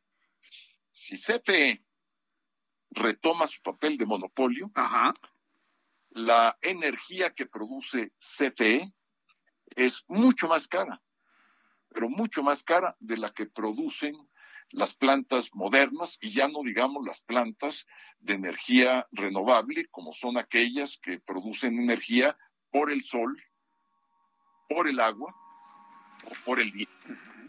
Entonces, eh, este, ¿por qué? Porque eh, esas plantas ya compiten en el mercado en función de sus precios con las plantas viejas de combustóleo de CFE. Entonces, como CFE utilizaría las plantas viejas de combustóleo, que son mucho más caras, eh, y además tendría que hacerse cargo de las futuras inversiones, porque ya sería el monopolio, ya no la haría el sector privado, las harían este, eh, solamente la CFE. Eh, esto costaría, fíjate tú muy bien, alrededor de 200 mil millones de pesos anuales para el presupuesto de egresos de la Federación. Santiago Krill, eh, tengo que ir a los anuncios, me, pide aquí mi computadora ir a los anuncios. Por favor, unos minutos para regresar y platicar qué es lo que va a pasar mañana. Estoy platicando con Santiago Krill. Escuchas a Jesús Martín Mendoza con las noticias de la tarde por Heraldo Radio, una estación de Heraldo Media Group. Heraldo Radio, la HCL se comparte, se ve y ahora también se escucha.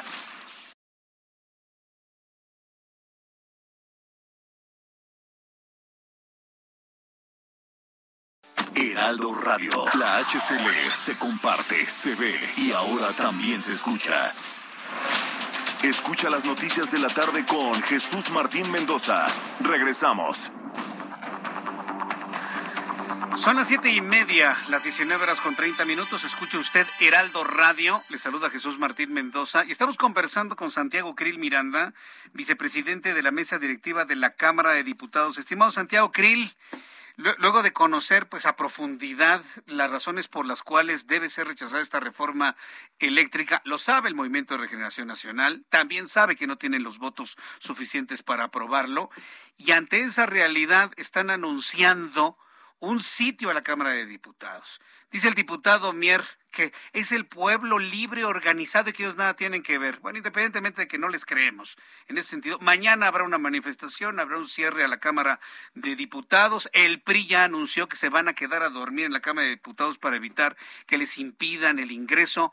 ¿Qué van a hacer los otros partidos? ¿Qué va a hacer el PAN? ¿Qué va a hacer el PRD? ¿Qué van a hacer los otros partidos políticos para evitar esta intentona de que la oposición entre a legislar? Santiago Krill.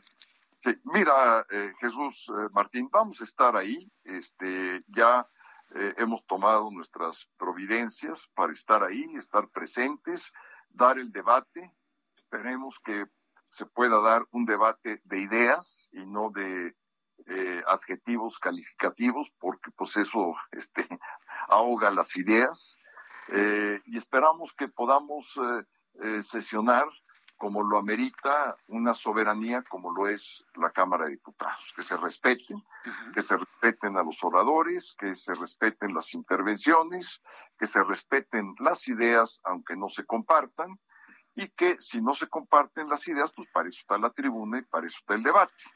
Este, son las reglas del Parlamento y son las reglas que debemos de seguir y nosotros confiamos en que esto eh, se desarrolle bien, que sea un debate largo, estamos preparados para ello. Eh, y una vez que eh, suceda ya este debate y se concluya, pues eh, nos convocarán a votar y estamos seguros, la coalición va por México, que se integra por PAN, por PRI y por PRD, que vamos a votar en contra y tenemos los votos suficientes para frenar una reforma que tanto le perjudica al país. Eh, e, esta es una enorme prueba de fuego. ¿eh? Esto es una enorme prueba de fuego para los partidos de la oposición que están relacionados, que están juntos, unidos en esta alianza opositora Santiago Krill. Van a estar todos, no nos va a fallar nadie, va a salir todo bien, está acordado y eh, todo esto para defender lo que tanto ha costado trabajo avanzar en el país. Créeme lo que sí, Jesús Martín eh, hemos venido trabajando no de hoy, sino de desde el 2019 en la construcción de nuestra coalición Va por México. Eh, enfrentamos elecciones eh, en junio pasado, del año 2021, del año pasado. obtuvimos una cantidad de votos prácticamente igual a la coalición de Morena. Esto no se dice mucho, pero es la mera verdad. Nosotros sacamos un poco más de 19 millones de votos y ellos sacaron un poco más de 20 millones de votos. Entonces estamos muy, muy cerca, ya como oposición, ya contándonos a toda la oposición, la oposición en su conjunto sacó 23 millones de votos y la coalición de Morena sacó un poquito más de 20 millones. O sea que toda la oposición somos mucho más que Morena y su coalición en este momento, pero la coalición va por México está prácticamente en empate con la coalición de Morena. Entonces, ¿qué quiere decir esto? Pues quiere decir que lo que hicimos desde el punto de vista electoral como coalición nos funcionó, porque ahora pues lo estamos probando eh, en los hechos. Eh, la coalición sirve para frenar algo que va a destruir la economía y la salud de mexicanas y mexicanos, y que es eh, una coalición que se transformó de coalición electoral en una coalición legislativa. Estamos muy firmes desde hace mucho tiempo. Hoy, en estas elecciones de este año, que son seis, vamos juntos en cuatro estados, en el estado de Aguascalientes, Durango, Hidalgo y Tamaulipas.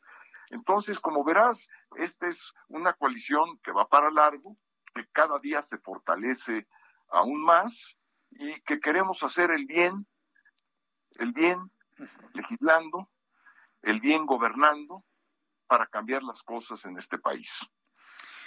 Bien, Santiago Krill, bueno, me quedo con esta idea de que ya han tomado sus previsiones. No voy a preguntar cuáles son las previsiones para no estar alertando, pero Oye, te lo agradezco enormemente porque justamente estaba yo preocupado que me pudieras preguntar esto. Pero no, me queda muy claro. Por hecho que, tomamos ya las previsiones. Me, me, me, me queda muy, muy claro eso. Pero ¿qué necesidad hay? estimado Santiago Krill, ¿qué necesidad de tomar previsiones para poder garantizar el trabajo legislativo? ¿Ante qué estamos? ¿Qué delitos se pueden configurar cuando un grupo de personas falsamente de la sociedad, porque eso no es cierto, cuando un partido político está de alguna manera movilizando a algunas personas para hacer un sitio en un poder legislativo? O sea, es inconcebible, Santiago. Es, es increíble, además eh, déjame decirte otra cosa, eh, Jesús Martín, nosotros estamos ejerciendo un derecho constitucional, o sea, que nos otorga directamente la Constitución como representantes populares, pues para eso fuimos electos. En campaña lo que dijimos fue exactamente lo que te estoy diciendo hoy respecto a la reforma propuesta por el presidente López Obrador. Era un desastre, un desastre para la economía y un desastre para la salud. Así estuve yo en campaña por todo el país y haciendo campaña, pues hice yo compromiso con mis electores. Yo no podría fallarles. Nunca les he fallado y menos ahora que es una situación verdaderamente eh, de vida o muerte para el futuro del país. Santiago Krill Miranda, vamos a estar muy atentos del trabajo legislativo del día de mañana. Yo, deseo que no haya enfrentamientos, que haya una confrontación sin tensa de ideas y bueno, pues muy atentos a informar lo que suceda el día de mañana. Muchas gracias, Santiago Krill Miranda. Un fuerte abrazo y saludos para todos los integrantes de la mesa directiva. Eh, igualmente, muchas gracias por esta enorme oportunidad y yo espero que mañana ya en la nochecita otra vez te podamos dar buenas cuentas de la actuación que tengamos el día de mañana en la Cámara de Diputados en San Lázaro. Estoy seguro que todo va a salir muy bien. Gracias, Santiago Krill. Fuerte abrazo. Muchas gracias a ti.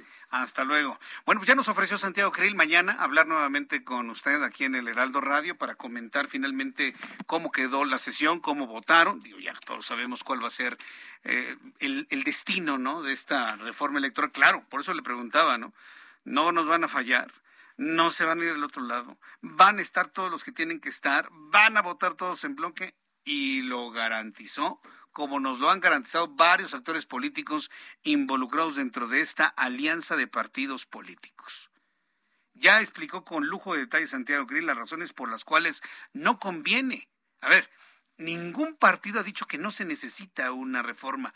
Sí hay que aclarar algunas cosas, hay que ir a una revisión de lo que tenemos en materia eléctrica, porque el mundo y el país cambian, eso es obvio, eso es lógico. Pero la que se está planteando, 90% de inversiones frenadas, 90% de las inversiones en el sector energético frenadas, un retroceso en el sector energético que ya raya en 25 años hacia atrás, un cuarto de siglo. Oiga, que elegimos administradores llamados políticos para ir hacia adelante, no para ir hacia atrás. Hago este silencio para que usted lo piense. ¿Para qué los elegimos, sea quien sea? Para ir hacia adelante, para ver hacia adelante, para mejorar, para crecer no para retroceder. Eso es lo que tenemos actualmente. Y mañana, mañana precisamente se va a dar un paso importantísimo en el poder legislativo, que está al mismo nivel que el poder, el poder ejecutivo y el judicial, al mismo nivel.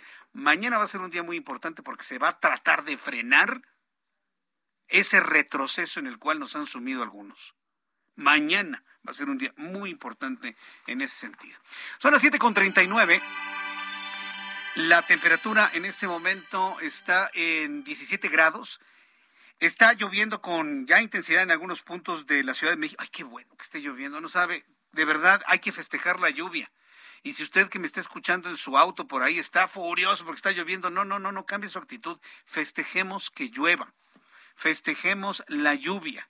Afortunadamente las lluvias no las, tuvimos que esperar hasta julio como ocurrió el año pasado. Ya nadie se acuerda. Estamos en abril y afortunadamente está lloviendo. Quiero informarle algo verdaderamente dramático ocurrido el día de hoy. Lo que sucedió hoy en Tultepec es, además de, de dantesco, es profundamente doloroso. Son cosas que solamente habíamos visto en las más retorcidas historias de ciencia ficción con mis compañeros del Heraldo Televisión eh, recordábamos esta escena de, la, de la película de Luc Besson, ¿sí? protagonizada por eh, Jean Reno, ¿sí? Jean Reno, que se en México se llamó El Perfecto Asesino, pero la película se llama León, un asesino a sueldo, ¿no? Un sicario en donde este, finalmente adopta a una pequeña niña, seguramente usted se acuerda de esa escena, cuya familia es asesinada dentro de su departamento porque pues diluyó la droga, ¿no? Pero en, la escena nos deja cuando la película se estrenó hace más de 25 años, pues nos dejó verdaderamente impactados, ¿no? El asesinato de una familia completa, el papá, la mamá, los hijos, una jovencita de 15 años, un pequeño niño de 6 años, muerto ahí en la escena. Una película, ciencia ficción. Hoy algo así de dramático y de dantesco ocurrió en Tultepec, en donde ya no hay ningún tipo de regla no escrita del funcionamiento de este tipo de venganzas entre los grupos del crimen organizado, porque ¿cómo se puede explicar lo ocurrido el día de hoy? Durante la madrugada de este lunes, asesinaron con armas de fuego a ocho personas en el municipio de Tultepec, en el Estado de México. Esto lo informó la Fiscalía General de Justicia de la entidad. Cuatro de las víctimas eran niños, ni siquiera menores de edad, eran niños. Por el momento se desconoce si las personas pertenecían a la misma familia y el móvil de los asesinatos. Eso es lo que informa la fiscalía, ¿no? no tiene, o sea, no tienen ni idea. Pero si yo le digo a usted que a los niños les dieron hasta el tiro de gracia, a los niños, uno se lleva las manos a la cabeza, uno se preocupa y dice, ¿en qué, en dónde estamos viviendo? ¿Cuál es el nivel de odio? Ya no preocupa la cantidad de crímenes, sino la, la forma en la que son ejecutados esos crímenes. Vamos a entrar en comunicación con Gerardo García, nuestro corresponsal en el Estado de México, quien nos tiene más detalles de esta tragedia, de, este, de esta matanza ocurrida ahí en Tultepec, en el Estado de México. Adelante, Gerardo, gusto en saludarte. Jesús Martín, te saludo aquí al auditorio. Al interior de una casa, una familia de ocho integrantes, cuatro menores de edad y cuatro adultos, fueron asesinados por un grupo armado. La masacre, como ya dabas a conocer, ocurrió en la colonia La Cañada de Tultepec, aproximadamente a las tres de la mañana de este lunes. La Fiscalía General de Justicia del Estado de México confirmó el multihomicidio, reportó que de las víctimas siete murieron en el lugar y una más en el Hospital General Vicente Villada. Identificó que fueron asesinados cuatro menores de edad, tres del sexo femenino y un varón, así como tres mujeres adultas y también un hombre. Sobre el hecho violento, algunos vecinos indicaron que escucharon las detonaciones, sin embargo pensaron eran cohetes hasta que por la mañana se percataron que en la puerta de esta vivienda estaba abierta y tenía tres disparos. La Fiscalía General de Justicia mexiquense adelantó que continuará con las investigaciones y que busca indicios a través de las cámaras de videovigilancia de la zona. Hasta aquí mi reporte. O sea, es decir, la fiscalía no tiene ni idea de lo ocurrido, para entenderlo de esta manera. no. Hasta este momento no ha dado mayor información sobre este hecho lamentable. Qué tristeza, la verdad. Y a, mí lo que me duelen son los, los niños, hombre. ¿Qué culpa tenían los niños? Gracias por la información. Seguimos pendientes. Sí, seguimos entonces. Gerardo García, nuestro corresponsal en el Estado de México. Y mire, ya han pasado varias horas y no han podido tener una idea de lo que sucedió. Digo, los hechos hablan por sí mismos, ¿no? Lo que se ve no se juzga. No llegó alguien por, por deporte, ¿eh? eso se lo puedo asegurar. ¿Dónde está la cañada allá en Tultepec? Bueno, si usted, por ejemplo, se va por toda la autopista México-Querétaro, a la altura de Tepozotlán, del lado derecho, sí, como si fuera rumbo a Zumpango, Ahí se encuentra Tultepec, el municipio de Tultepec y la zona de La Cañada, muy cerca de Zumpango de Ocampo.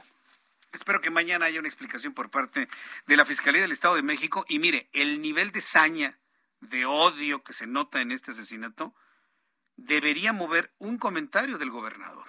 Claro. Sí, porque ya no estamos ante un problema aislado.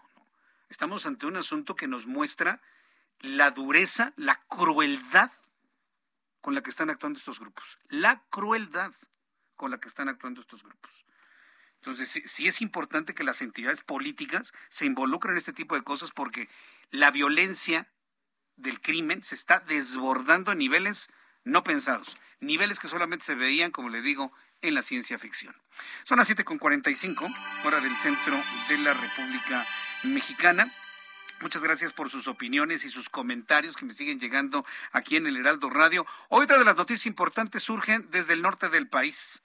El gobernador de Nuevo León, Samuel García, afirmó un decreto, firmó un decreto que calificó como urgente y extraordinario para la creación de un grupo especial para la búsqueda de las mujeres desaparecidas y para las investigaciones de los feminicidios en la entidad. Lejos de que un gobernador como lo es Samuel García, emanado del movimiento ciudadano, confirme alguna disminución en este tipo de crímenes. Por el contrario, reconoce que los feminicidios han aumentado y por eso anunció, pone manos a la obra. El día de hoy emitimos un decreto urgente y extraordinario para la búsqueda de mujeres desaparecidas. Con este decreto se articulan todos los esfuerzos para atender de manera inmediata los casos de mujeres desaparecidas. Utilizaremos toda la fuerza del Estado, una visión de cero tolerancia a la violencia contra la mujer, una política de cero violencia contra la mujer anuncia el gobernador del estado de Nuevo León, Samuel García. Y bueno, pues estaremos evidentemente atentos, ¿no? De qué va, en qué va a consistir, inclusive cómo nuestros amigos que nos escuchan en Nuevo León pueden de alguna manera integrarse, integrarse finalmente a este, a este esfuerzo que se anuncia allá en Nuevo León. Eh, en la línea telefónica, y ya que estamos hablando de este tema, eh, tengo a Leticia Hidalgo. Ella es integrante de Fuerzas Unidas por nuestros desaparecidos Fundel y porque están demandando frenar las desapariciones ante las desapariciones de mujeres registradas en el Estado, pues las organizaciones no gubernamentales han exigido a las autoridades de los tres niveles atender estas denuncias y bueno, pues escuchamos al gobernador anunciar este programa. Leticia Hidalgo, gracias por tomar la llamada telefónica del Heraldo Radio. Buenas tardes, gracias a ustedes por darnos este espacio ante tal situación que estamos sufriendo acá en Nueva León. A ver, en primera instancia le pregunto, ¿lo anunciado por el gobernador Samuel García es suficiente? Bueno, pues es un decreto, es un decreto que desde, precisamente desde nosotros, eh, Fuerzas Unidas por nuestros desaparecidos en Nuevo León, mm, le, le propusimos desde el 7 de octubre cuando nos recibió el secretario de gobierno, Javier Navarro, a cuatro días de, iniciar su, su nueva administración aquí en el estado de Nuevo León. No es exactamente igual, aún no está publicado en el diario oficial, pero eh, este, bueno, hoy lo anunció. Esperemos que realmente, realmente esperamos ante esta crisis que no sea una llamarada de petate como comúnmente dice. Sí, sí, bueno, vivimos precisamente en el país de las llamaradas de petate, pero en este caso, ¿qué es lo que esperan de un decreto y de un plan como este? Eh, la ayuda del gobierno, que el gobierno se aboque en la búsqueda de las personas, ayudarlas a ustedes en su búsqueda. ¿Cómo sería una colaboración en un momento dado? ¿Qué nos comenta sobre ello, Leticia? Pues estamos sobre todo exigiendo, como siempre, tenemos más de 11 años por precisamente haber eh, sufrido secuestro o, y aún desaparición de hijos, de hijas, de nietos, de hermanos, de hermanas, desde hace más de 11 años. Eh, pues lo que estamos esperando es y lo que hemos exigido es la responsabilidad de su trabajo. Eso es lo que hemos estado haciendo en aquellos años. No existía ni siquiera el delito autónomo. Nosotros empujamos para que existiera el delito de la desaparición forzada e impulsamos un grupo de búsqueda inmediata, impulsamos la alerta de género, la Fiscalía de Personas Desaparecidas, la Comisión Estatal de Búsqueda y aún con todo esto estamos sufriendo una crisis de desaparición desde pues prácticamente todos estos años y hoy se acrecentó. Ahora, eh, de lo que se, se esperan resultados, se, pone, se puede poner un tiempo establecido, corto, mediano plazo, algunos años, meses, para encontrar a las desaparecidas, o primero van a ver de qué manera trabajan, porque todo esto es nuevo, Leticia. Pues eh, no es exactamente nuevo, porque, por ejemplo, la alerta de género eh, se implementó en Nuevo León desde el 2016. Entonces, digo, y a raíz de otra crisis de desaparición de mujeres en ese caso, y se vino a aprobar hasta 2016. Pero bueno, obviamente estamos esperando, pero con una espera activa, porque nosotros aportamos este, desde nuestros estudios, capacitaciones, hasta nuestras piernas en campo, nuestros ojos, nuestras herramientas rudimentarias, pero nos lanzamos al campo y buscamos eh, personas desaparecidas. Lamentablemente encontramos, hemos encontrado eh, pues los restos, los fragmentos ahí y prácticamente lo hacemos solas y muchas veces lo hacemos aún con la obstaculización de estas instituciones. Entonces, bueno, pues eh, hoy estamos esperando el grupo de búsqueda eh, de la de bueno de la fiscalía de, especializada es, de cinco personas. El de la comisión de, local de búsqueda hasta hoy era también un grupo súper limitado. Hoy está diciendo el, el gobernador Samuel García que, que está poniendo a disposición 200 elementos de la policía estatal, de la fuerza civil y bueno, pues entonces lo único que esperamos son resultados, buenos resultados para encontrar y regresar a casa a todas las personas desaparecidas, pero también queremos resultados para la prevención y prevención de que nadie más desaparezca o pueda ser desaparecido más bien. Y pues los resultados deben de ser totalmente inmediatos. No podemos seguir esperando más. Leticia Hidalgo, integrante de Fuerzas Unidas por nuestros desaparecidos en Nuevo León. Yo le agradezco mucho el que me haya tomado esta comunicación. Seguimos atentos y con esta comunicación constante para ir viendo cómo va funcionando el plan del gobernador Samuel García. Muchas gracias por este tiempo, Leticia Hidalgo. muy amable, muchísimas gracias a ustedes. Gracias, que le vaya muy bien. Hasta luego. Son las 7.52. Increíble cómo se va el tiempo cuando nos enteramos, nos informamos a través del Heraldo Radio. Antes de despedirnos en la recta final de nuestro programa, varias cosas importantes que usted debe saber. Número uno, un juez de control eh, de nombre Eduardo Oyuela vinculó ya proceso al exgobernador de Nuevo León, Jaime Rodríguez Calderón, el Bronco, por su probable participación en el delito de abuso de autoridad debido a que no indemnizó y utilizó los activos del empresario Abelardo Martínez García en la requisa del sistema de transporte Ecovía la historia, sigue sumando historias, ¿no? El Bronco.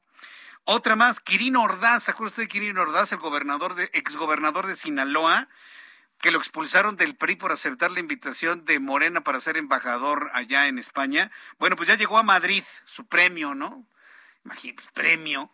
¿Qué, qué le puede pasar a Quirino Ordaz viviendo en Madrid, España? Imagínense, no, hombre, nada fue a recibir su premio, ¿no? Quirino Ordaz llegó a Madrid, España, para iniciar su periodo como embajador mexicano.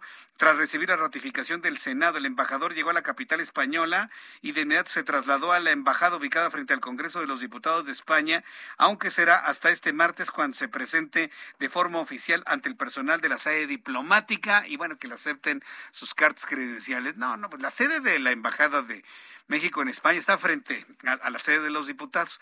Caminando así, cruza la calle, llega a la Gran Vía y llega a, la Fuente de las Cibeles. Así para que vean nada más. Precioso lo que le va a tocar ver a Quirino Ordaz.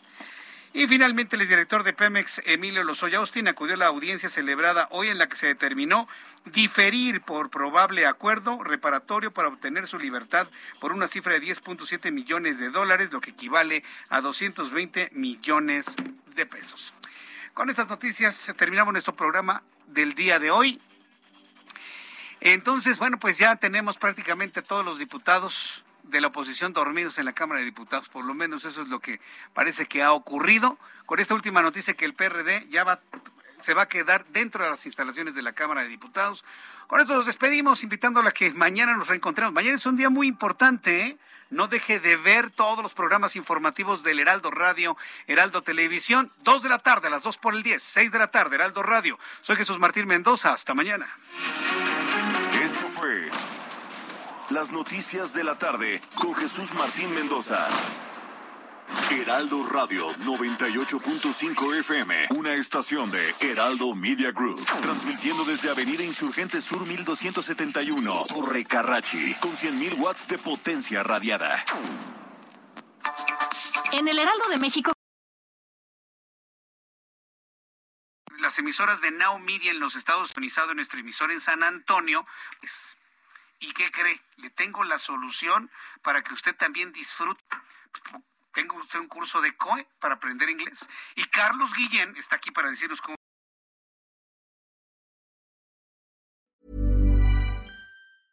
Want flexibility? Take yoga. Want flexibility with your health insurance? Check out United Healthcare Insurance Plans. Underwritten by Golden Rule Insurance Company, they offer flexible, budget friendly medical, dental, and vision coverage that may be right for you. More at uh1.com.